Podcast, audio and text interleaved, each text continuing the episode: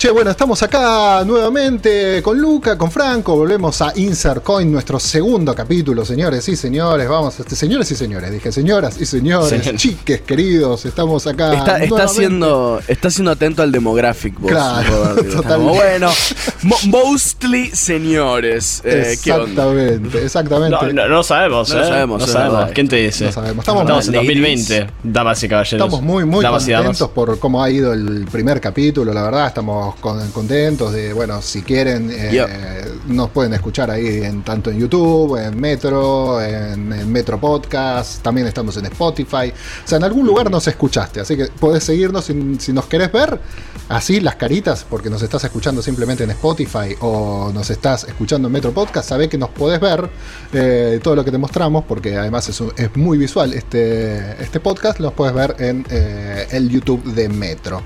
Y- Exacto. Así que, y si, Te perdés de las caras de Luca y de mis majestuosas cejas haciendo. Exacto. Sí, yo, a mí me sale una sola, me levanto más que otra, esta. Pero bueno, en fin. La DreamWorks Face, la cara de DreamWorks. Exactamente. Eh, Literalmente todos los posters de DreamWorks tienen la misma cara de tipo el chabón como. Sí, es la típica, Bueno, a mí no me sale. Pero eso. Todas, todas, todas. Este tremendo. Subieron una sola, una sola cejita. Pero, pero bueno, chicos, eh, la verdad muy contentos con, con esto, con Insert Coin. Este, así que vamos a empezar con, con nuevas temáticas que tenemos en el día de hoy. Este, vamos a, analizar uno de los juegos. Yo, en lo particular, les voy a contar qué, voy- qué les voy a contar el día de hoy. Análisis del Spice. eh, de Spice, mira lo que digo, el Spider-Man, Miles Morales. Sí, mezclé el. El, el- Oh, el análisis de Spice Immense Miles Morales. tipo, no está mal. Ese, ese- ese lo jugaría yo, ¿eh? Los hombres y los espías. Y Miles Morales. Tipo, está Miles Morales. Ma- Spicy Man suena como el nombre de como una parodia de Spider-Man española. O, o suena, o suena un como. cómic o suena- parodia de Spider-Man. O suena como la gente se refiere a Kevin Spacey cuando él está en, en Australia. ¡Oh, Spacey, man! Spaceman. bueno, yo- Funciona, porque dice, hablan así los australianos, no importa. Continúa, Roberto. Exactamente, voy a estar hablando de- del Spider-Man Miles Morales, el nuevo juego na- de, de la franquicia del arácnido. Ya vamos a estar analizando. Sé que Luca también lo, lo- lo haya empezado a probar y a jugar un poco, así que Ujú. va a estar bueno porque Y vamos si hay algún nuestra- problema de conexión o de internet, es porque el juego es literalmente tan pesado que destruyó todas las máquinas de mi casa.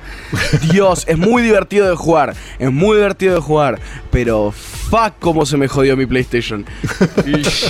Bueno, ya, Triste. ya- ya vamos a estar hablando eh, en un ratito del, del muy relevante el comentario. Exactamente. Y también les voy a estar comentando un nuevo celular que está saliendo al mercado. Va a salir hace unos meses. ¿Cuál? Pero nada, el, el Motorola, mira, se los voy a mostrar acá. Es más, Oh. creo que lo vamos a abrir mientras les voy contando cosas. Lo abrimos y les muestro que tienen. El Motorola Edge. Parece una. Parece, ya la caja parece una nave espacial, ¿viste? Sí. Tipo como. Sí, está muy muy lindo. Me encanta siempre Eso- cuando brillan las letras de, de, de cosas en la cajita, que es, viste, Buen nice. Sí, muy lindo. Eso es importante en un producto nuevo. Tiene que sentirse como que es del futuro. El O sea, tiene que sentirse como que es del futuro para mí. Siempre. Si estás comprando un celular o de tecnología nuevo, te- lo tenés que tener en las manos y estar como, oh shit. Esta es la caja de la que contiene el futuro. Totalmente. Para mí, el packaging en cualquier cosa que compres es fundamental. O sea, si el packaging no está bueno, eh, como que no te atrae. Por eso, bueno, tanto en los. Los que nos están viendo en, en- en YouTube Sí. pueden notar. Tengo todas las cajas de los Funcos yo en, en- en lo que es arriba de mi, de mi, de mi placar. Eh, hay, hay cajas que vale la pena quedarse. Sí, hay, hay cajas que son muy, muy lindas. Yo, bueno, yo toda la. La- yo te juro todas que si le cambiaran el packaging a la Xbox vendería más. La packaging de la Xbox es muy aburrido. Lo ves, Pues- es tipo, pa- parece un electrodoméstico más que una No. consola de videojuegos. Literal, parece, parece una tostadora muy avanzada. Si lo ves nomás. Sí, sí, sí. No, no te salta a la vista como, ah, diversión eh, por ahí. Es tipo blanco con leves toques bizarro. Pero bueno, ustedes, Robert, ustedes, un poco chicos, más. que no, eso voy a estar charlando yo. Ustedes que les van a estar comentando a nuestros queridos oyentes. ¿Vos qué traes, Franco, esta noche de café? Esta noche, esta, Esta noche, esta tarde, este día. este- no, para mí que eh, al estar en formato podcast estamos en tipo una zona atemporal. Así que este. ah, ¿Qué eso significa zona atemporal? Ok. Eh, ¿Cómo andas, Franco? Este. ah, eh, tomando café. ¿Y un gato? ¿Cómo andas? Sí, ya aparece. Voy, voy bien. Eh, fue muy relevante lo que comentaste de Spider-Man siendo muy pesado porque vengo a hablar un poco de eso. Han habido muchas noticias tirando en diferentes direcciones, empresas haciendo mucha guita, empresas perdiendo barbaridades de plata, muchos juegos saliendo, juegos siendo atrasados.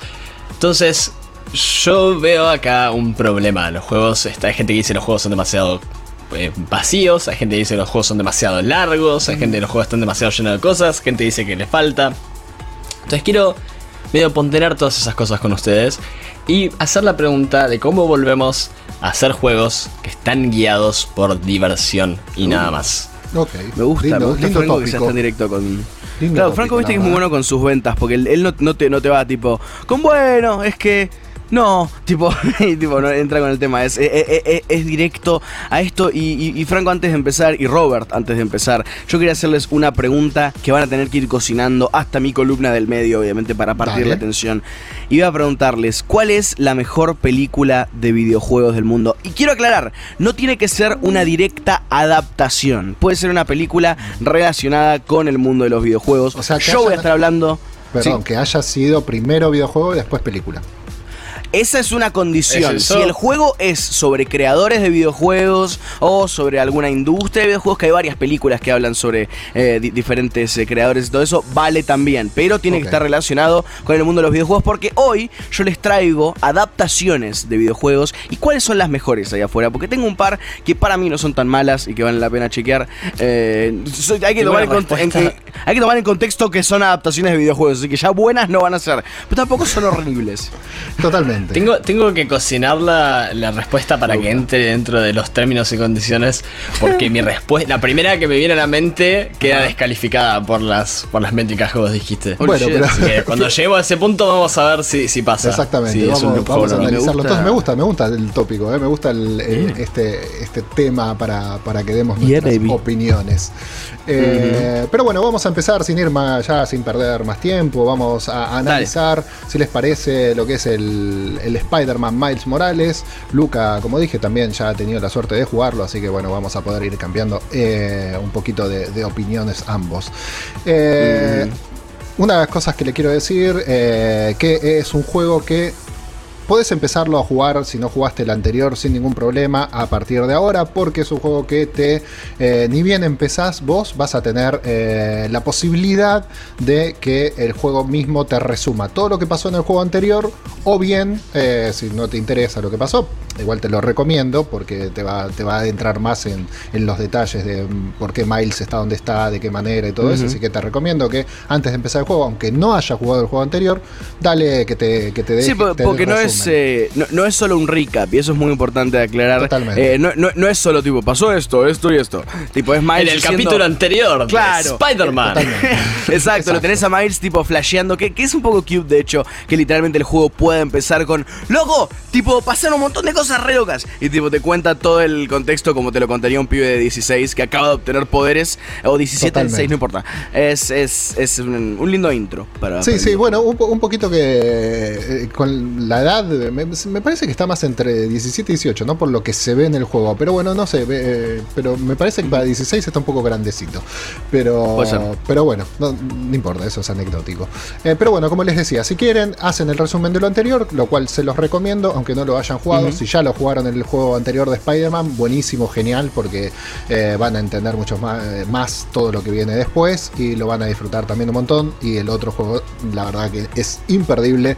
Eh, De hecho, nosotros, bueno, en el programa de Orden 67, cuando he recomendado el juego anterior del Spider-Man, me escribió después a mis redes sociales, en mi Instagram, uno de los oyentes y me dijo, me dijo, uy, me estoy bajando el Spider-Man anterior, ¿está bien el que me estoy bajando? Y todo, me estaba consultando a ver si estaba bien lo que se estaba bajando. Me dice porque se había quedado re entusiasmado con, con la columna y le quería empezar a jugar, así que buenísimo, si ayuda, disfrútenlo, porque es un gran juego. Yeah.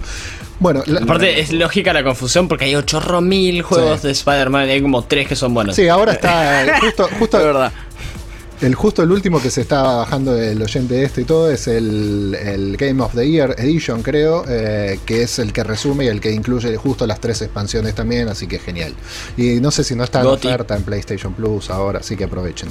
Eh, pero bueno, volviendo ahora sí al Miles Morales, eh, como le dije, van a empezar un poco prácticamente después, un tiempito después de, de lo que vimos en el Spider-Man en el juego anterior. Miles Morales ya tiene su traje, ya está, no, no su traje el, el que estamos acostumbrados, eso lo van a adquirir un poquitito más adelante. Tienen un traje y está trabajando en conjunto con Peter Parker cuidando de, de la ciudad de Nueva York. Están los dos ahí patrullando, haciendo sus Patrullando. cosas y todo. Van a tener, sí, van a tener su, un enfrentamiento con un, con un clásico eh, super enemigo de Spider-Man. Ni bien empiezan, eso está bueno porque te pone mucha, mucha adrenalina y está, se ve muy, pero muy bien. Y es pura acción el momento ese. Bueno, como les, les estaba comentando, la jugabilidad eh, con respecto a la historia de Miles Morales, vamos a agarrar después de, de- de enfrentarnos con este mítico enemigo de- del hombre arácnido, eh, que es muy entretenido porque ya te pone en plena acción ni bien empieza el juego. Después nos vamos a quedar solitos en la ciudad de Nueva York, señoras y señores, porque Peter Parker decide irse. Este, vuelvo a decir, todo esto pasa ni bien empieza, así que no es spoiler. Eh, y nos vamos a quedar nosotros con la ciudad de Nueva York a cargo. Y a partir de ahí empieza lo que es el crecimiento de Miles Morales. Como Spider-Man, con descubriendo sus poderes, descubriendo trajes nuevos. Bueno, como estamos acostumbrados al juego anterior, ¿no? Trajes nuevos, upgrades para el traje.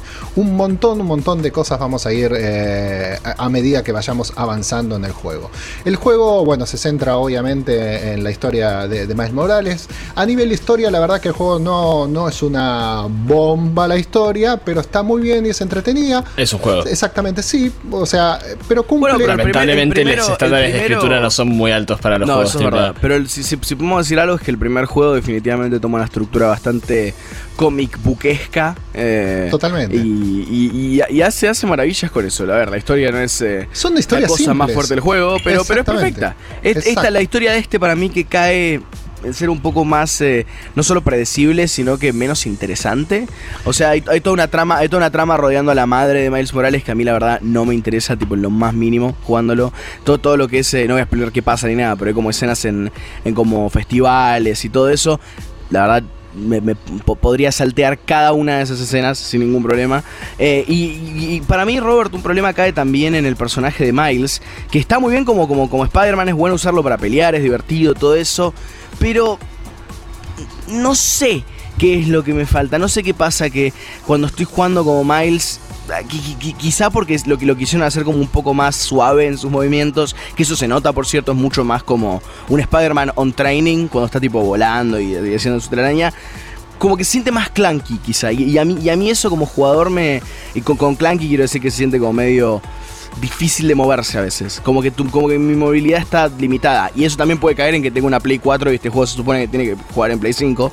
Eh, pero no sé, a, a mí hasta ahora en, No, es- en el sí, sentido sí. tanto de historia como personaje, es como que estoy eh, siempre Yo no tratando sé de buscar si- el lado bueno, ¿viste? Yo no sé si tiene que ver un poco con, con que Play 4, Play 5, realmente esto que marcás puede ser, un poco tiene que ver eh, con esto que hablábamos también, ¿no? Que Miles está empezando a ser un Spider-Man, no es un, eh, no es Peter Parker que ya lleva años de coso, en donde Ujú. domina un montón las, las artes de, de- de todo lo que es ser un Spider-Man. Claro. Lo bueno que yo noto interesante es que Miles Morales, a, a medida que va aprendiendo también a ser Spider-Man, va descubriendo poderes nuevos, que sí te van a ser útiles después esos poderes nuevos, porque principio por ahí sí se te hace una, una misión muy difícil. Bueno, lo- todos conocemos los, los poderes nuevos de, Miles Morales, tampoco es spoiler, Mm. se los comento. No, hacerse se hace invisible y y tiene el toque- eh, claro, el toque veneno que es como eléctrico, ¿no? Una vez que empezamos a- y podemos... Perdón, Sí. ¿cuál es el origin story de Miles Morales para que Eh, tenga se, ga- se ganó una lotería con el número 42. Esto es una teoría de numerología. Vos sabés lo que es la numerología, Franco. Eh, le toca el número 42, que es lo que hace ganarle la lotería. Y por eso entra a una escuela Ivy League. Y al mismo tiempo, cuando está en la escuela Ivy League, hace un school trip. O no me acuerdo si era un school trip o literalmente un trip que hizo él con un familiar. eh, a un laboratorio y lo pica una araña radioactiva que tiene el número 42 escrito encima. La araña radioactiva es, eh, es como una experimental dimen- interdimensional spider. Esto vuelvo a decir, el más Mora- complicado. Miles, ah, Morales, ok. Miles Morales nació en el universo Ultimate de, de Marvel, sí. un universo paralelo, pero pegó tanto y fue un personaje que creció tanto como pasa muchas veces, que crean personajes que piensan que van a desaparecer y después hacen enormes como Miles Morales. Hoy por Aparte hoy... apareció Miles Morales cerca del final del Sí, universo. y ahora, exactamente, Universe. y bueno, pegó tanto y se hizo tan fuerte que hoy por hoy está dentro del universo que que conocemos todos nosotros y está de hecho compartiendo muchas de las historias con, con Peter como, como en el caso de, este juego, ¿no? Sí, tiene su eh, propio arco importantísimo en la secuela de Civil War, por ejemplo. Totalmente. Eh, el, que, es, por cierto, Franco, no sé si sabes de esto, pero es Iron Man contra Captain Marvel, es eh, Civil War 2. sí, eso es verdad.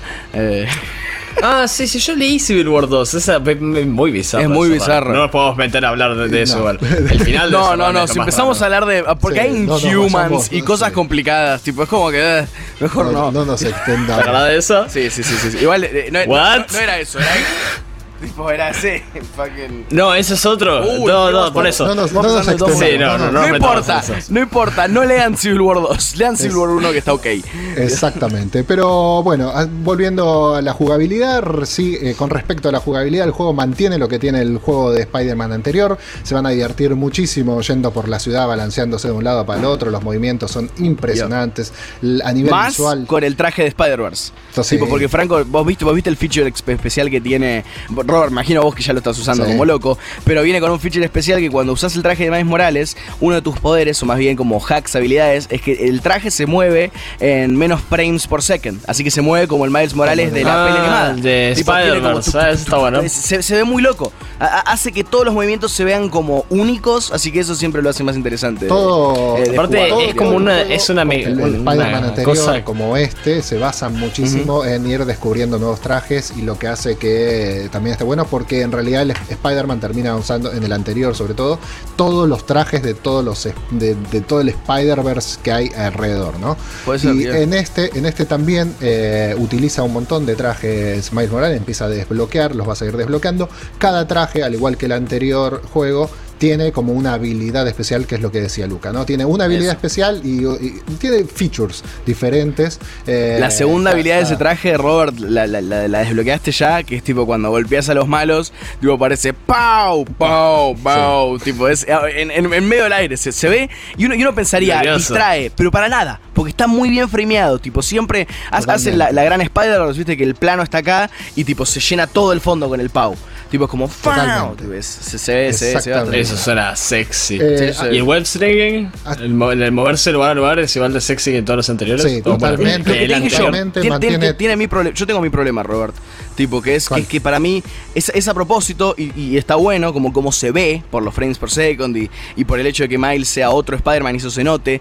Pero no sé, como que me estuve cayendo más de lugares. Y, eso capaz es mi culpa, pero como que siento que el personaje es como que al mismo tiempo más, más ligero y tipo, pero al mismo tiempo menos sigiloso. Es, raro. Es, medio difícil de manejar al principio como alguien que está tan acostumbrado a manejar al Spider-Man original.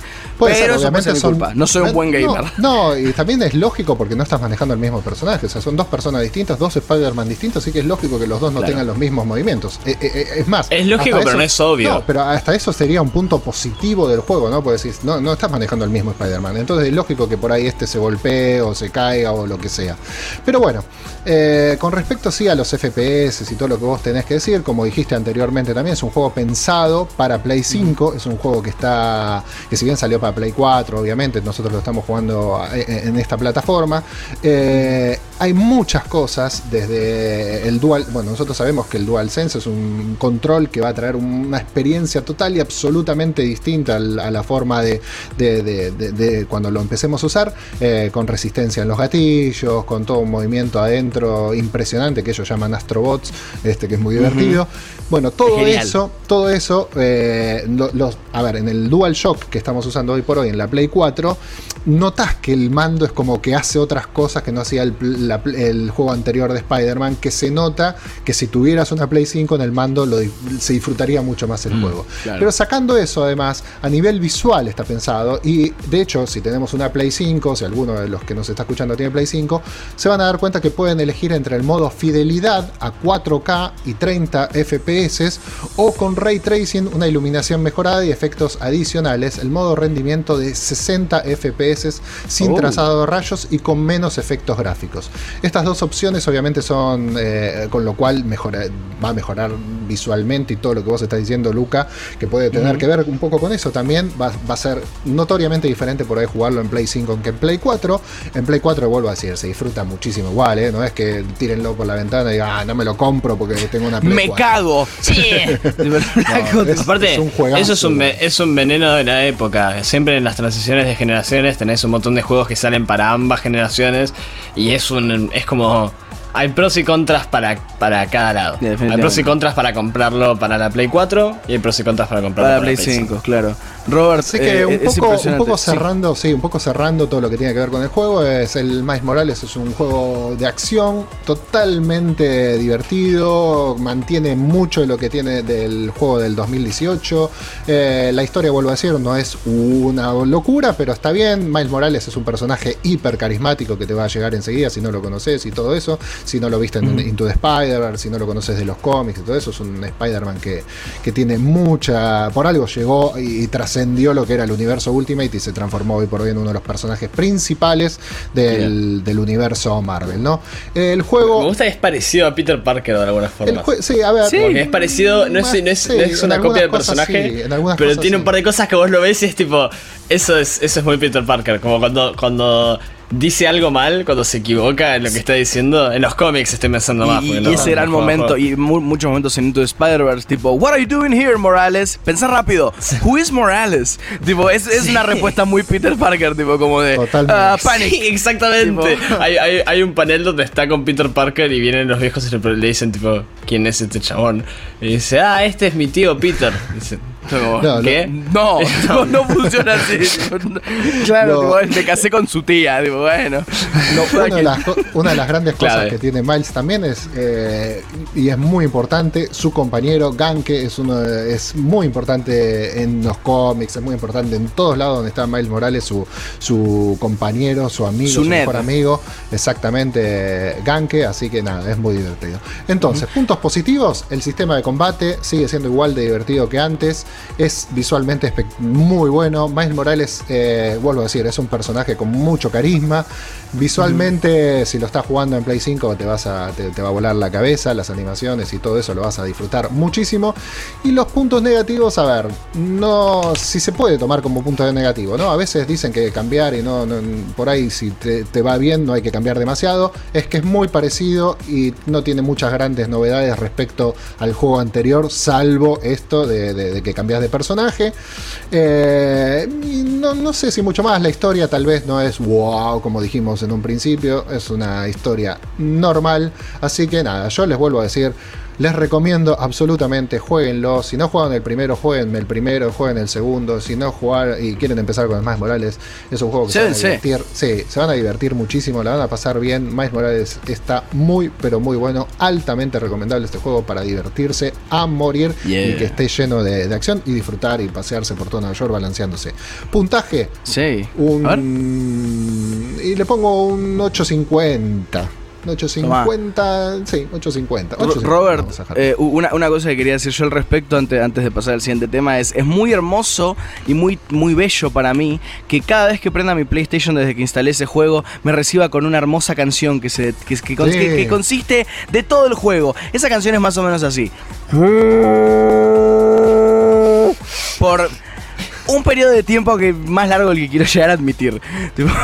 Tipo, ¿Por es qué? impresionante lo- el humo que está saliendo de mi PlayStation. Es que sí, Ah. están eh, los juegos de u- en el final del ciclo de una generación los llevan Sí, al punto límite a las consolas porque Demasiado. los desarrolladores eh, ca- casi que sentís la queja de los desarrolladores. Tengo, de estoy- tengo glitches como loco, pero también es porque yo los busco. Tipo, me meto como en callejones y trato de agarrar a la gente off guard, tipo los, los NPCs, ¿viste? Y muchos como que no están, están como, como hablando entre sí y están como. No diciéndose nada, es tipo en silencio. Eso no es un eso no es No, no, ya sé, ya sé, pero tipo pasan de estar diciéndose algo a yo me pongo en el medio y tipo no dicen nada. Es como, oh, ¿qué está pasando? A mí, a mí algo que extraño de los juegos de, de como los 2010 es como jugar Skyrim. No, no lo extraño de verdad, pero era divertido. Era que la física todavía no estaba tan bien desarrollada. Entonces, si ponías muchos elementos de física juntos, eventualmente algo salía volando. Como en GTA 4, si saltabas con un eh, camión y hacías que el camión choque con un una hamaca, como le dicen acá. Sí. Columpio. se llama columpio. Eh, y la cosa hacía como pasó, pasó un segundo y después intentaba calcular como la vuelta de la física y te, manda- te mandaba para adelante como si fuera el ser humano, pero como tenía el peso del Oh. camión, salías volando por No, toda la una, ciudad. una catapulta asesina, boludo. No, no está mal. Era muy bueno ese tipo Por de Dios. cosas, son los Eh, pero con, con eso, Franco, estamos pasando eh, a lo que nos traes vos, este hermoso. Ay, Ya habíamos establecido que es así como se dice eh, la zona atemporal de los podcasts. Eh, por favor, ¿qué, qué, qué, qué, qué- nos trae? ¿Está relacionado al Valhalla? ¿Está relacionado a, a- a- a todos estos eh, épicos Los nuevos releases? general, ¿no? Sí, por eso, al- a los estrenos. Relacionado a la industria. A ver.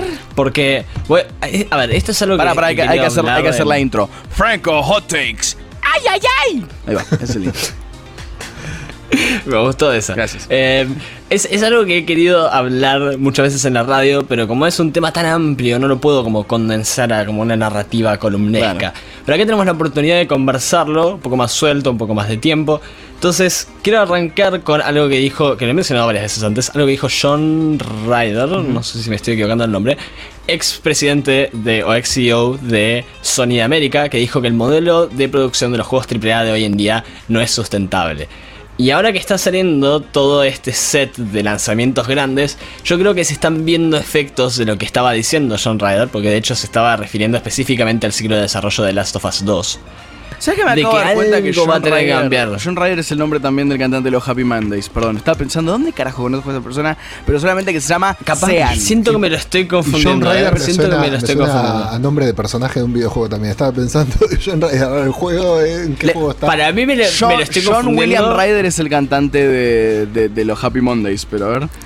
John- En, en mi cabeza, en mi cabeza como que hay algo que me dice, "Mm, no sé si le estás pegando ese nombre, pero bueno, Voy a buscar. Ok, John Mi- Ryder- yo tengo una teoría, yo tengo una teoría medio conspiratoria relacionada a eso. Y mi teoría es que la mayoría de los juegos pierden guita. Y mi teoría nace del hecho de que, si vos te fijas, hay muy poca información de cuánto gana o cuánto, cuánto cuesta hacer un juego promedio hoy en día. Muy difícil encontrar esa información, yo me la paso buscando todo el tiempo. Vos comparás con la situación con Hollywood, ¿viste? Y en Hollywood vos tenés en MTV fucking todo, todo lo que te puedas imaginar de, de costos de producción, de cuánta plata. Eh, eh, etcétera. que, que- que ahí después eso abre otro capítulo que no vamos a abrir ahora, que es tipo qué tanta verdad hay sobre lo que nos dicen los estudios y las compañías sobre sus productos. Pero bueno, eso es otra cosa. Vos, vos, vos, continúa. Sí, pero cada tanto. A ver, yo digo que esta teoría está bastante. No sé si confirmada, pero por lo menos sabemos que los, los juegos que sí les va mal, les va muy mal. Por algo que mencionaste en el capítulo anterior, Luca, Claro. que es la situación actual de Square Enix. Uh. Square Enix empezó el año sacando el remake de Final Fantasy VII.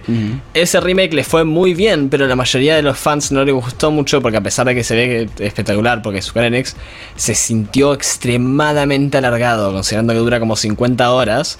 eh, y es la- el primer tercio del juego. Ah, O sea, lo están remakeando ¿Eh? por 50, partes. 60 horas, el primer tercio del juego. Sí, o la primera mitad. Compliqué Pero no, no es todo el juego. No es todo el juego y aparte es un Wow. juego con mucha juga- con mucho, mucho gameplay. Y no. Y por definición, si tenés un tercio de la historia de un juego en esa cantidad de tiempo. eh, va a tornarse o repetitivo o irrelevante para la Mirá trama. que me había Entonces, olvidado que Robert quejó no era tanto del Final Fantasy.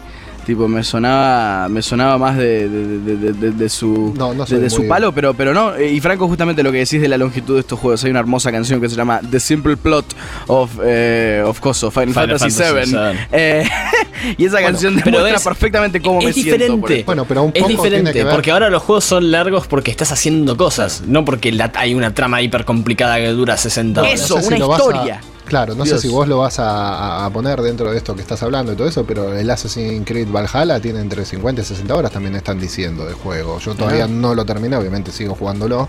Eh, por ahora lo sigo disfrutando un montón, ¿no? Pero bueno.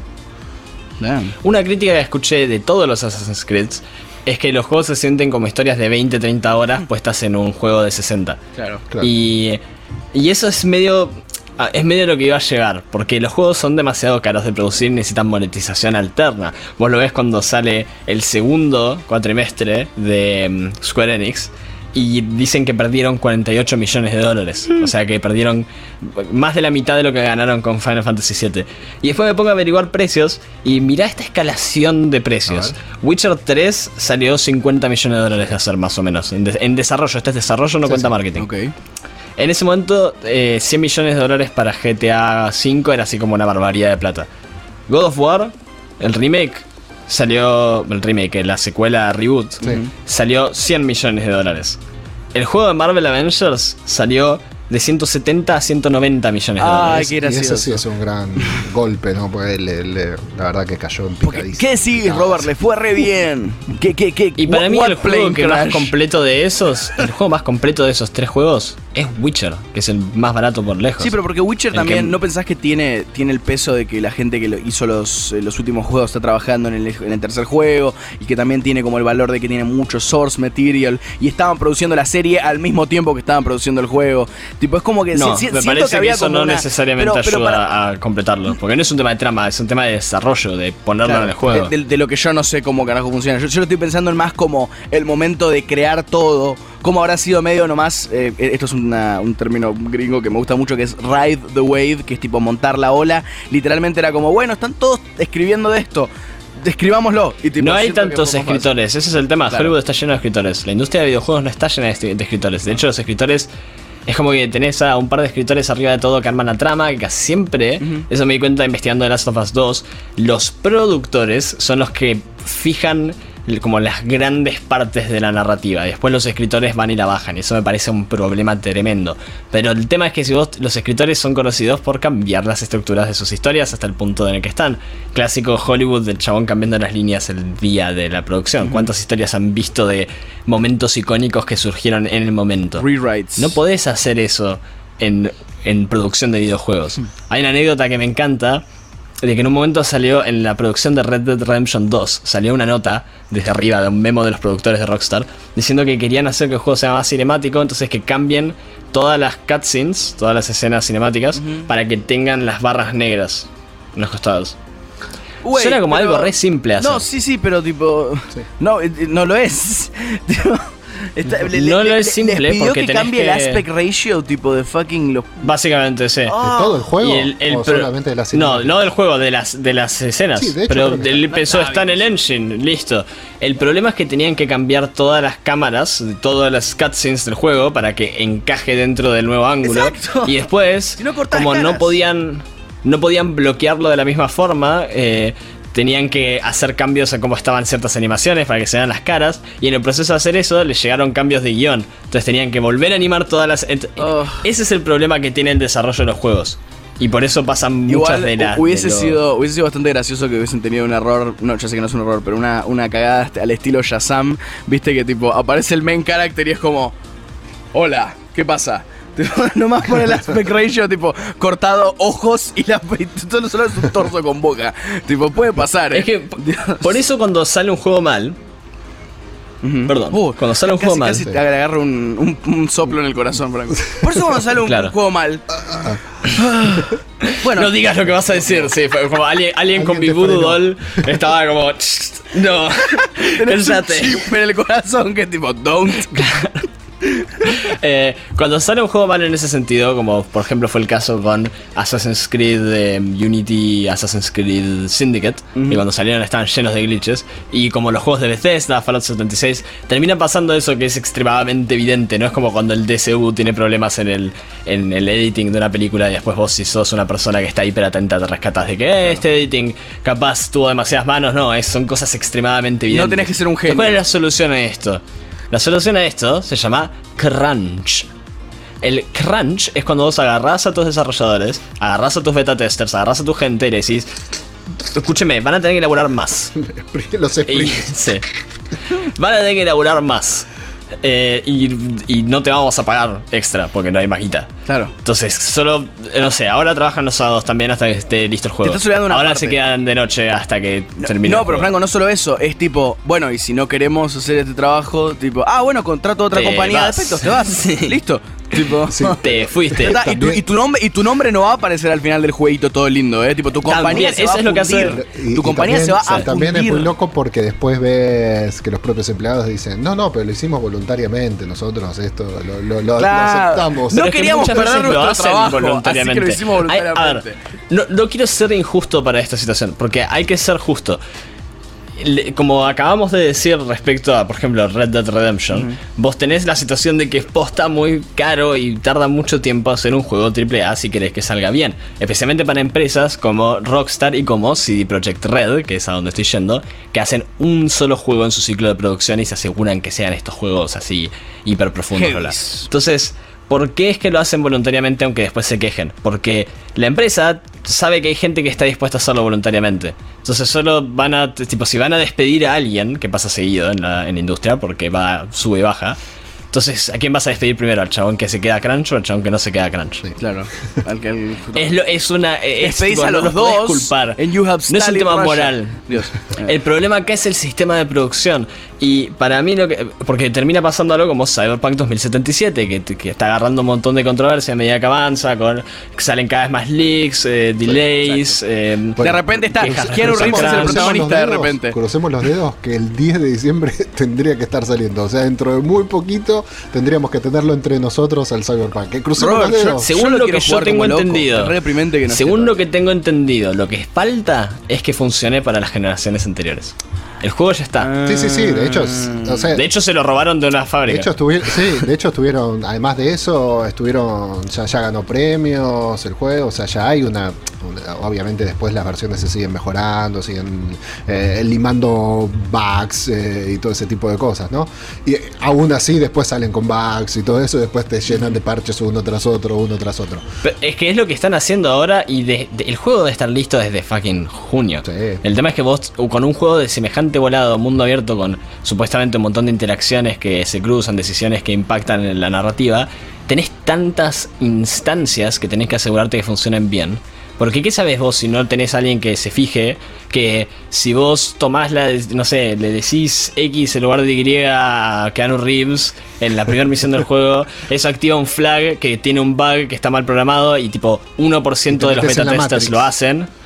Y, y después como 5 horas después, si elegís B cuando estás hablando con una de las posibles novias que tenés en el juego, se crashea todo y perdés el save file. Puede pasar una cosa así, pero si no tenés a gente que esté probando sistemáticamente todas las instancias, es aunque sea el 1%, el 1% of the 1%, Of the 1%. cuando vos tenés cuando vos tenés a millones de jugadores, ese 1% se mete a Reddit y empieza a hacer un quilombo, entonces hay que hacer el bug el, el bug squashing. Pero Franco, es. Nunca es vas a tener parecido- todos. Es parecido, y, y- trayéndolo bien topical, así este. Así realmente este stream está tipo. Este stream, este fucking podcast está eh, ageado. Tipo, es como, es como con la vacuna de todo esto del COVID. No sé, no, no podés tipo decir I got it y listo. Tipo, es una cosa que toma no solo testing, sino resultados del testing. Tipo, ten- ten- tenés que esperar a ver un- un- una, Sí. cantidad de gente que te diga, ah, sí funciona. Y ni ahí estás bien. Tipo, es. Aparte te puede pasar lo peor, la peor pesadilla de cualquier diseñador de videojuegos, que es que lo pasás por playtesting y al lado ve audio.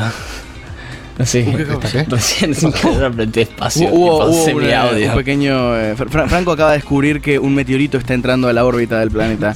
Muy bien, Eh, sí. Y, y- y- y que los miembros más. Ok. Perdí mi tren de pensamiento. ¿Cuándo?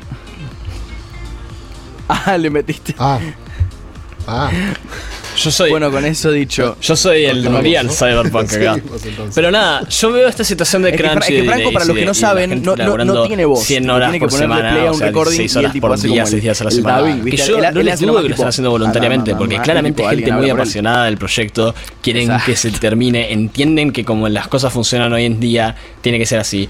Pero después veo el anuncio de que va a tener 170 horas de gameplay, supuestamente. Y digo, ¿es necesario hacer semejante cantidad de horas de gameplay?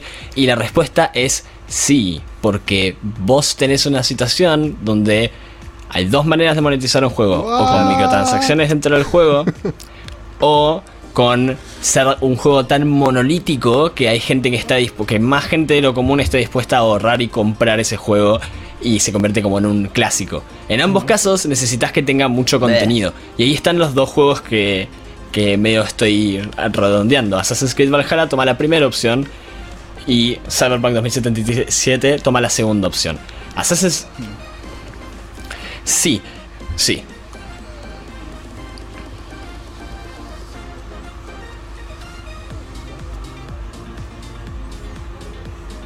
¿Hay microtransactions en Valhalla? No. En Uf, Valhalla, podés comprar eh, experiencia también. Pará, o sea, hay micro. eh, o sea, podés com- comprar eh, nada que te haga jugar o, o que te mejore el, tu cosa. O sea, es visual. Lo podés jugar tranquilamente, pero necesitas 60 Ah, horas para jugar ese juego tranquilamente. Y Ay, ahí está el bueno, modelo de bien, monetización. y es por no- eso que, no te que los juegos de ese estilo si no pueden bajar de jugás 60 sin horas, porque vos tenés peso, jugadores ejecutivos, por decirlo así. Viste que menú ejecutivo. Jugadores ejecutivos que quieren llegar al final de la campaña, que no tienen problema con, en lugar de hacer varias las misiones secundarias, hacer cosas que no les interesan, no tienen problema con pagar plata y avanzar eh, a esa parte que no quieren hacer. Ajá.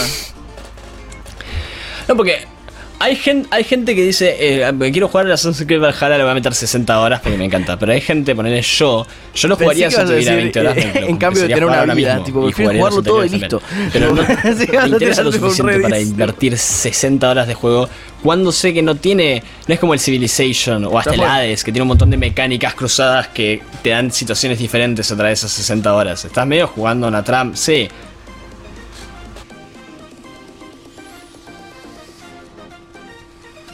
Está bien, pero convengamos. Convengamos, convengamos, Fran, también que hay muchos, muchos jugadores y todo, que a veces no, no les, y lo, lo digo en serio, hay mucha gente que no le importa por ahí terminar la historia y comerse las 60 horas. Por ahí te lo juegan el juego hasta la mitad, lo recontra disfrutaron, después si terminan la historia o no, bueno, no, no, no le dan bola. Y así también hay otros que terminan las 60 horas, lo vuelven a rejugar, quieren hacerlo los completistas que quieren hacer cada misión secundaria, cada cosita y por ahí están dedicándole al juego, no sé, viste, 200 horas en lugar de, de- de- de 50, 60.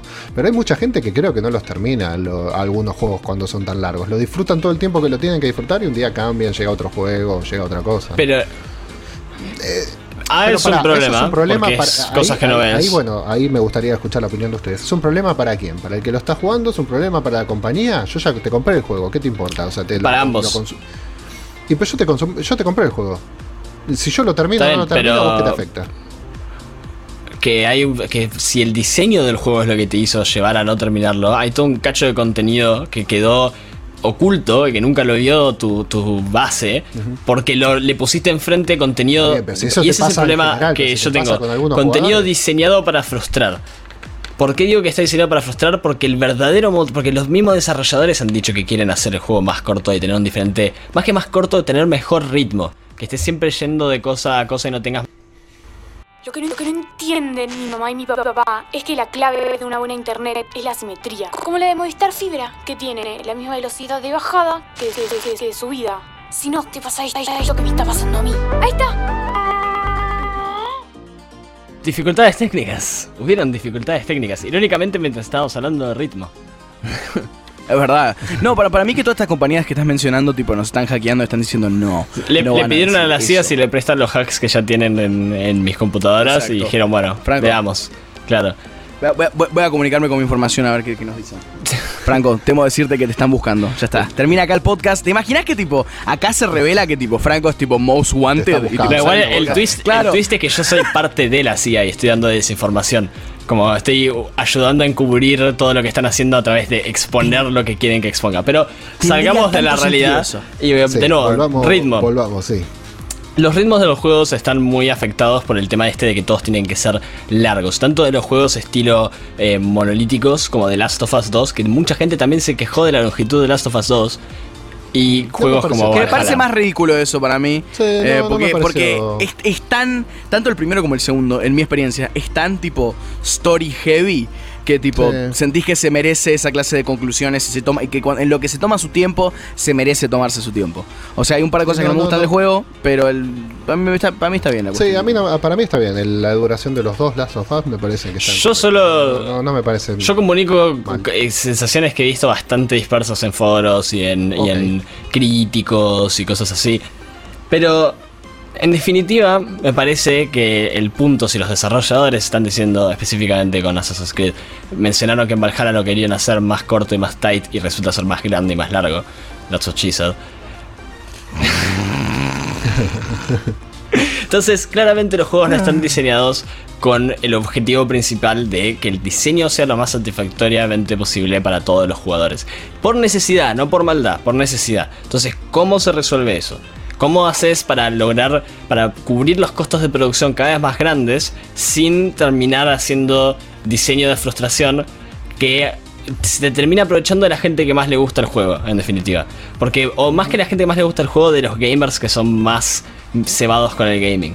Porque las personas que más propensas son a gastar plata en avanzar en ese tipo de juegos es la gente que juega muchos juegos y que quiere avanzar al siguiente y que como juega muchos juegos está acostumbrado Gamers. a gastar plata en eso. Yo soy un gamer y yo soy bastante rata con cómo compro los juegos, los compro en oferta, juego, compro juegos Nah, viejos. pero- pero, gente no a tiene ver, problema en, gastar tipo... Eso, pero por eso pagas, honestos, también sos inteligente con tu compra, no, no, no lo haces porque sí, tipo pensás en lo que vas a comprar y mucho más pensás en lo que vas a gastar.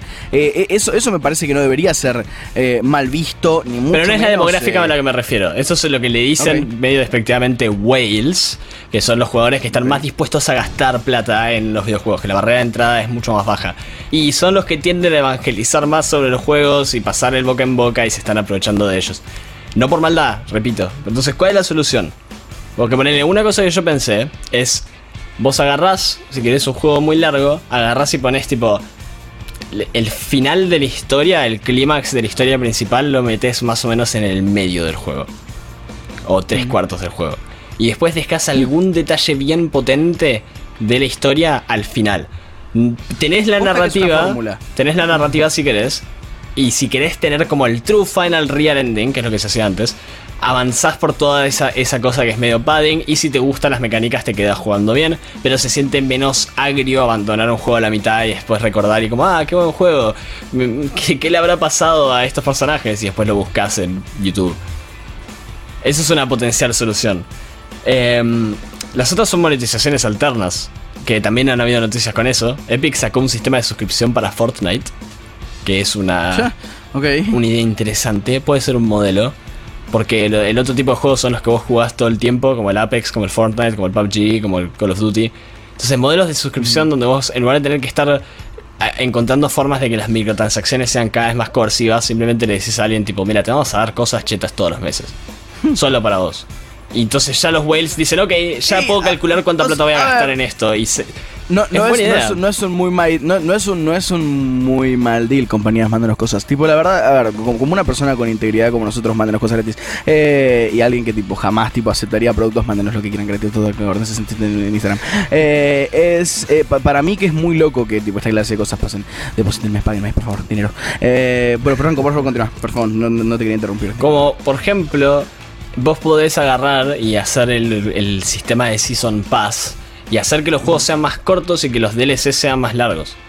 Eso es una solución Claro. potencial. Armar un sistema bien, bien grosso, gastar el tiempo de desarrollo en tener mitad hecho el DLC cuando sale el juego, entonces lo sacás al siguiente tipo al mes. Y, el, y ya la gente que tiene el Season Pass se, se copa. Y después pones el precio del DLC por, por su cuenta alto. Entonces, si la gente que compró la versión barata antes quiere comprar el DLC porque vio que es buenísimo, terminás ganando más plata y te sale como 80-90 dólares la compra del juego completo. Em, si vos te compraste el Season Pass, ya tenés el Season Pass, que es un precio mucho más alto y tenés acceso a todo lo que viene después. No me entra en la cabeza la idea de no comprar un juego completo. Es, es algo tan loco para mí el. O sea, eh, y también porque lo estoy pensando de una forma muy, eh, que, muy no, hay- anticuada. hay mucha- pero pará, hay mucha gente que por ahí se compra el juego en donde la historia sí termina. eh, a ver, caso el, el Spider-Man anterior, ¿no? El, el- el del 2018. Ujú. Vos terminabas el juego y terminaba. Después sacaron tres expansiones más, tres DLC, que eran una historia. Eran tres historias aparte. Jugué Pero vos una. la principal, sí, vos la principal ya está, ya la terminaste. Después si vos querías comprarte los DLC, no- ya está, lo podías comprar o no. Pero la historia principal la terminabas en el juego que te habías comprado originalmente. Exacto. Los otros DLC no era que, o sea, no era que vos la historia terminabas el juego y listo. Si querías ver el final tenías que comprar el próximo DLC y si querías el otro y si querías el otro, porque si no no tenías el final de la historia y no sabías qué corno. No, no, claro, yo, yo No, digo eso, yo lo digo. Después tenías eh, historias paralelas que fueron Claro. estos tres DLC. Sí, una historia con, Cat- con Black Cat. eh, iba, a decir, iba a decir con- iba a decir con tipo. Cat, con Cat Black. o con- no, no sabía, no sabía cómo decir el nombre porque estaba tratando de decir Catwoman y Black Cat al mismo tiempo. Eh, Cat Cat. Eh, pero pará, Franco, yo lo, yo lo que estoy diciendo es más en referencia a lo que estás diciendo vos. Que, a ver, esta fórmula.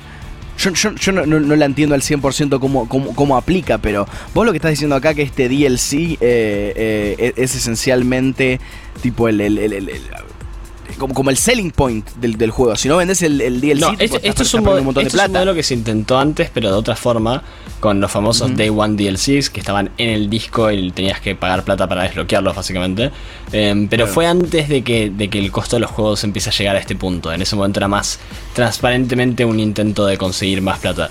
Eh. Pero más que, más que el eje del juego pasa a estar en el DLC, es cambiar el foco, es cambiar el- la distribución de peso. ¿entendés? De forma que vos tenés una experiencia más corta, más, más tight, con mejor ritmo de 30 horas, que por ejemplo pasa por la trama principal y arma... Asumo que Spider-Man, la historia de Spider-Man no es solo una trama, debe tener personajes secundarios que tienen sus arcos y se Sí. resolucionan. Bueno, corta esos arcos. En lugar de tener que el arco termine dentro, bueno, no importa, pero esa, esa historia, en lugar de terminarla ahí, dejarla armada y después andar terminándolas por DLC. La gente que le gusta muchísimo le va a importar, la gente que le gusta más casualmente puede quedarse contento con haber conocido al personaje, visto su historia y no tener la conclusión satisfactoria completa. Y tenés esa situación. Ahora, esta es una solución extremadamente Hollywood. Es como una solución re fría American Psycho. Agarramos, pongamos de rehén partes de juegos y etcétera. Hay otra solución que es más difícil, American Psycho. pero me pone muy manija el hecho de que un desarrollador de Ubisoft grosso que trabajó en Assassin's Creed estuvo hablando de esta solución hace muy poco en una entrevista con GamesIndustry.biz, creo que fue. Que es el tema de aplicar. Porque, a ver, yo estaba jugando a Hades hace poco y me puse a pensar cuando estaba eh, armando esto, investigando.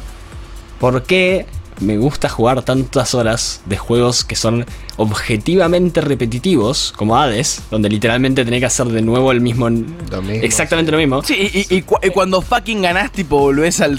Volvés al inicio cero. y eso a mí me encanta, los roguelikes me encantan, pero no juego los juegos como Assassin's Creed porque son repetitivos. Y la respuesta es por la profundidad y mezcla de las mecánicas. Juegos que están diseñados para ser infinitos tienen mecánicas que se conectan entre sí y terminan teniendo todas algún tipo de impacto, entonces vos podés pasar las repeticiones jugando de diferentes formas. Creo que el principal problema que tienen juegos como Assassin's Creed es que tienen un montón de ideas interesantes que son como como callejones que terminan ahí, callejones sin salida. Tipo, te podés meter y si querés te metes en esa mecánica y la disfrutás, pero no tiene ningún propósito fuera del callejón de la mecánica. No, claro, no sufre, no, eh, sufre, perdón, suf- sufre de ser como un- una, un- una, una, una expectativa que se genera, uy, se me acaba de iluminar todo, una expectativa gigante que se genera eh, de- de tu parte, porque ves el callejón justamente como decís vos, Franco, y tipo, tenés todo esto, wow, eso puede ser genial, wow, eso puede ser genial, y nunca deliberea. Tipo, es como que, ah, ok. la- eh, Es más o menos es como lo que. es, es- es la técnica, es la técnica de Hack Hack Abrams, viste, que tira el flaco de. Es una mystery box. La caja está buenísima y todo el mundo quiere saber qué hay en la caja. Pero la respuesta no es interesante, Ah. porque lo que importa acá es que estés interesado en la caja nomás. A mí me pasó eso Tipo, con Skyrim, por ejemplo. Que todo el mundo lo ama, Horrible. pero es tipo, te podés casar con quien, con un montón de gente. Es tipo, sí, y una vez te casás, ¿qué haces? ¿Te desbloqueas diálogo? Ok, pero ¿qué cambia en, mi- en el resto del juego que no tiene que ver con ese personaje casarse? Nada. Ah, nada. Tenés una, te podés comprar una casa y la podés ir armando y es re divertido. Bueno, pero ¿eso me afecta a algo? No. Y No, es- te podés convertir en un hombre lobo. claro. Con- y, so- y sos un hombre y tenés el poder del hombre lobo ahora. Entonces, Y, Sí, y- y tenés el poder. Mi esperanza es que el problema acá es que, como habíamos dicho, beta testing de los juegos es muy difícil. Y entre más mecánicas complejas metes más instancias en IDs que tienen que ser chequeadas para eliminar bugs y para eliminar frustración. Lo- porque ese es el problema con el desarrollo de juegos. Es como que tirás de un lado y se cae del otro. Tirás de un lado y se cae del otro. Y si dejas todas las cosas como están, es inestable, como dijo John Ryder, por eso empecé con eso. Es claro que algo va a tener que cambiar porque si no se cae, se cae el, el avión. Mi esperanza es... Es- que se concentren en hacer un par de mecánicas fundamentales bien robustas que puedan generar horas de contenido con leves modificaciones y que sean centrales para el juego.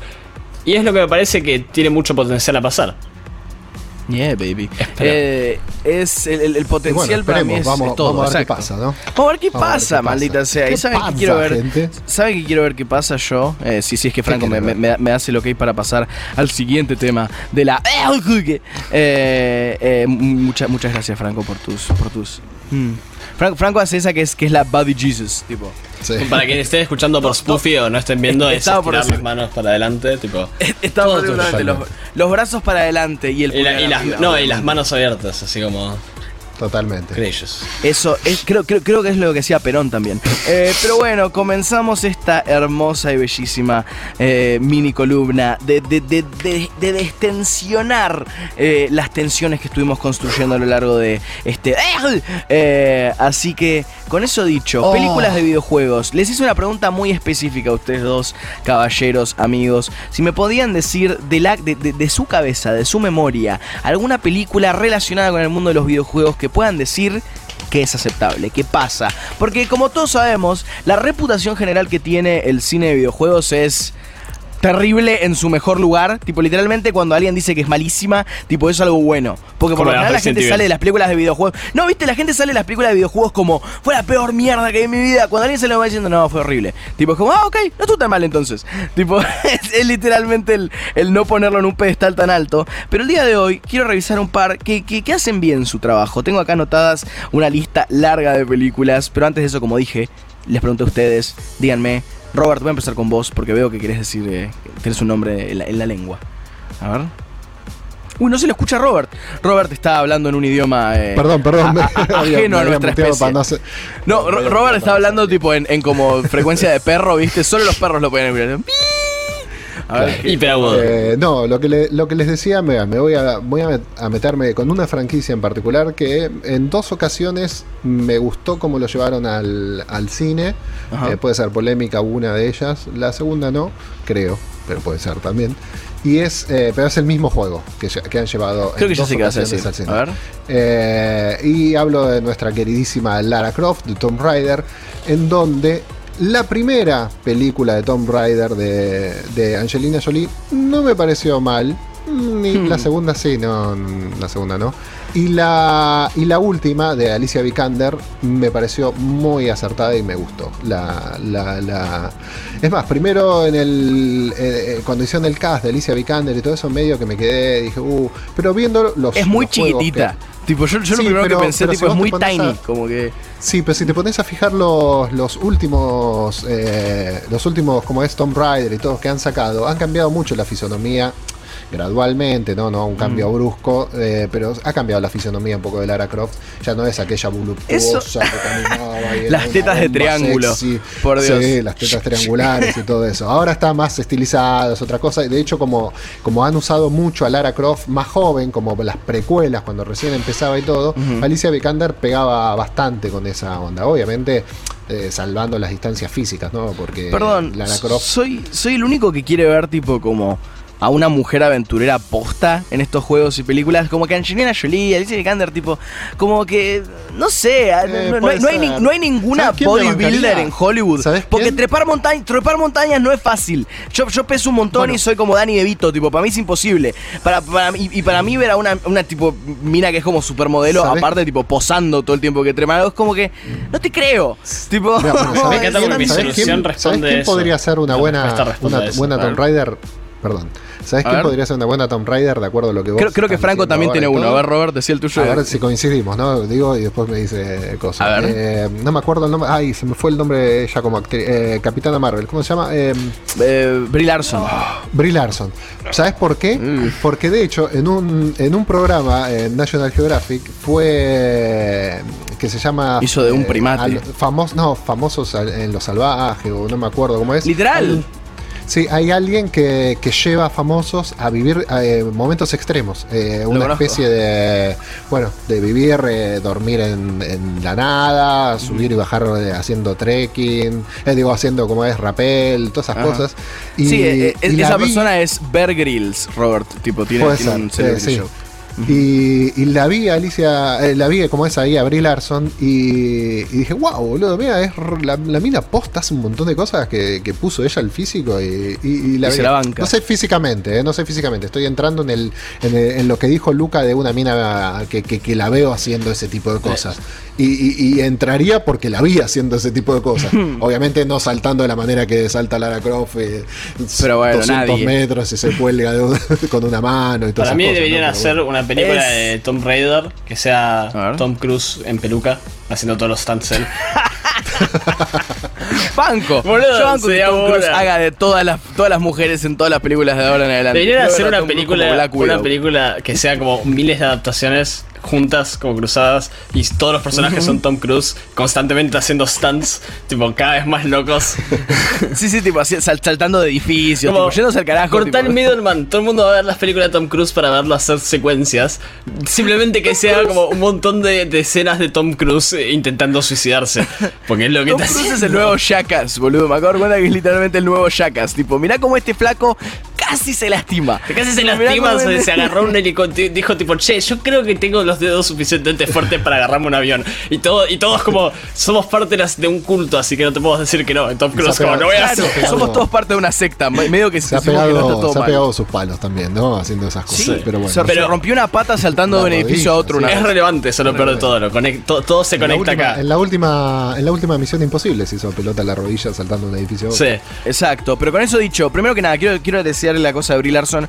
A Brie Larson, no sé si la veo mucho como Lara Croft, eh, Sí, pero voy a decir, yo, voy a decir sí. otro medio, medio polémico para, para, que, para mí que te vas a enojar conmigo, Franco. Pero yo la veo como Samus. La verdad no siento que estaría mal como, como, como Samus. Tanto en, en armadura como sin armadura, siento que le quedaría bien el look. Eh, hay, un, eh, hay una foto de ella cosplay gustaría- y se ve como el personaje. Ninguna actriz grosa le gustaría hacer los de Samus porque o la tenés todo el tiempo sin casco, que, se, la, que a los fans no les gustaría tanto, o no se le ve la cara. Le pones el casco y haces la Iron Man. Haces que tenga los planos adentro del coso. Ah, tipo, esos, sí. O podés hacer es la, la y que sea semi-transparente. Pero a mí, a mí- a mí me Claro. gusta que se vea como un Spaceman, eh, Samus. Que, que, que, que no te- que parezca que, que sea asexual, tipo La, si por eso era tan loco que Sí, en su momento era tan loco que fuera una mujer, porque no te lo esperabas. Porque aparte veías la armadura y estaba diseñada con todos los estereotipos de armadura de hombre. Los hombros No- no- no grandes. había tetas en la armadura, que ese- las que es un rodillas potentes, las extremidades con cosas potentes, con protecciones, eso no es muy. no se usa con las mujeres. Pero, Exacto. yo te- como estaba diciendo, Franco? todo se conecta con lo que estaba diciendo antes, antes que salga esa Samus. Tom Cruise. Tom Cruise. Emily Blunt es mi respuesta para actriz que podría ser de, de aventurera. No sé si de Lara Croft, pero tipo la, la veo haciendo el bodywork necesario para poder hacer de aventurera. Y acá falta- se falta un conectan. poco de músculo para sí, mí, pero- la veo haciendo el laburo. Y acá se conectan en que la mejor película de videojuegos en realidad no es sobre videojuegos. Pero sí. A ver. A ver. Age of Tomorrow, baby. Oh, fuck. Esa es ¿Sabes la qué? mejor película que agarra un concepto asociado con los videojuegos y lo explora, que es lo que deberían hacer las películas sobre videojuegos para mí. Está Si, bien, fuese, si, pero si- es- si fuera lo agosta, tipo, estarías en, estarías en problemas. ahora. Dije que es un. No, no, no, no. No, eh, no, no entra dentro de lo que dijo el señor. Ya lo sé. Perdón. Entonces, la- la- las otras respuestas que tengo, que son varias y no sé cuál, cuál elegir acá. A ver. Uy, tengo una, tengo vamos, una que es Silent Hill. No tanto por la película Sí. en sí, pero porque logra capturar la estética muy bien y cumple la fantasía de como ver esto en la vida real. Pyra- Pyramid Head, las fucking eh, enfermeras La- la- la- las que eran todas bailarinas. eso- Esa escena es Eso gloriosa. es brillante, eso es brillante, eso es espectacular. Y Franco, qué bueno que la mencionás. Por favor, dec- decila las, las otras que tengas ahí en- entre la lengua, porque esa era una de las que tenía en mi lista. Esa es Pero una, bueno. la otra es unas. Ah, tiene que ser películas, ¿no? Pu- puede- si Porque es una la, serie, se- vale. la que sea adaptación de anime de Castlevania es una de las adaptaciones de videojuegos que más parece hecha por gente que de verdad jugó el juego y que no, Es anime, no, no que ¿sabes vio un es resumen importante? en Wikipedia del plot y dijo eh, quiero que, I claro, it, esto, esto me parece una idea copada lo voy a hacer y no juega el juego y no mira tipo todo el contenido que hay es gente de, de Castlevania Em, y después, como soy, como vos dijiste, como soy un tibio y estoy tirando un montón de respuestas para no poder estar equivocado. Si vos sos una persona que le gustan los videojuegos de verdad y querés una película sobre videojuegos, Indie Game The Movie. Indie Game The Movie es tremenda película. Video Game The Movie. ¿es Indie Game The? Movie. In the Game The Movie. Indie. ¿No sabes qué es? Indie tipo Ah. Indie Game The Movie. Es verdad, ese me lo habías mencionado. Yo todavía no lo chequeé. eh, No la vi. Es muy buena cierto, bueno, película. Franco, Edmund Macmillan, vos- vos, eh, eh, Phil Fish. no- nos, nos envías directamente hacia, hacia la dirección de, de- de- el- hacia el punto de la columna mencionando Silent Hill, dirigida por Christopher Gans. eh, y y es, es definitivamente una historia que funciona en la gran pantalla, si me preguntas a mí. Ya, ya, ya Silent Hill es medio famoso por ser relativamente cinemático. Se sabía de, la- del, Silent Hill que iba a salir dirigido por Guillermo del Toro, que nunca pasó, tristemente. Un juego de Silent Hill, no estoy hablando de una película de, Silent Hill. Que. Sil- Silent Hill ha tenido un manejo bastante. Sloppy. Sí, como franquicias. Ok. Te- Yo no jugué ninguno de los juegos, así que te creo todo. Vi solo gameplays en mi vida y parece bastante divertido. Y vi las películas, pero bueno, Silent Hill definitivamente se queda con unos, un par de puntos por poder recrear la atmósfera también de esos primeros juegos y por genuinamente poder recrear eh, los looks, los estilos. Eh, después pasamos a uno que es un guilty pleasure mío, pero me encanta porque es una muy buena comedia. Es una película bastante graciosa y tiene una de las líneas en la película que fue incluida en el canon de los videojuegos desde que salió la película. Y esa película es Street Fighter de 1994, protagonizado por Jean-Claude Van Damme. No estoy jodiendo, es una comedia fantástica. Primero que nada, Ah, bueno, Jean-Claude si Van Damme. como comedia. Sí, sí, obvio. Como Mortal Jean- Kombat para Van Damme- está ahí. no, Mortal, Mortal Kombat, Mortal Kombat es más pretentious, ya vamos a hablar de Mortal Kombat, pero eh, Street Fighter lo que hace es que primero que nada eh, el, el protagonista es eh, G- Guile, es el hombre americano, ¿no? American, el que, el que peleó Que en todas el, las American el Wars. mejor theme, Giles theme goes with everything. Ah, verdad, me lo habías, me, habías pasado el Giles Team. Eh, bueno, Guile es interpretado por Jean-Claude Van Damme. Eh, así que es e- este, este hermoso personaje americano tiene la voz de Yeah, you're under arrest and I'm here to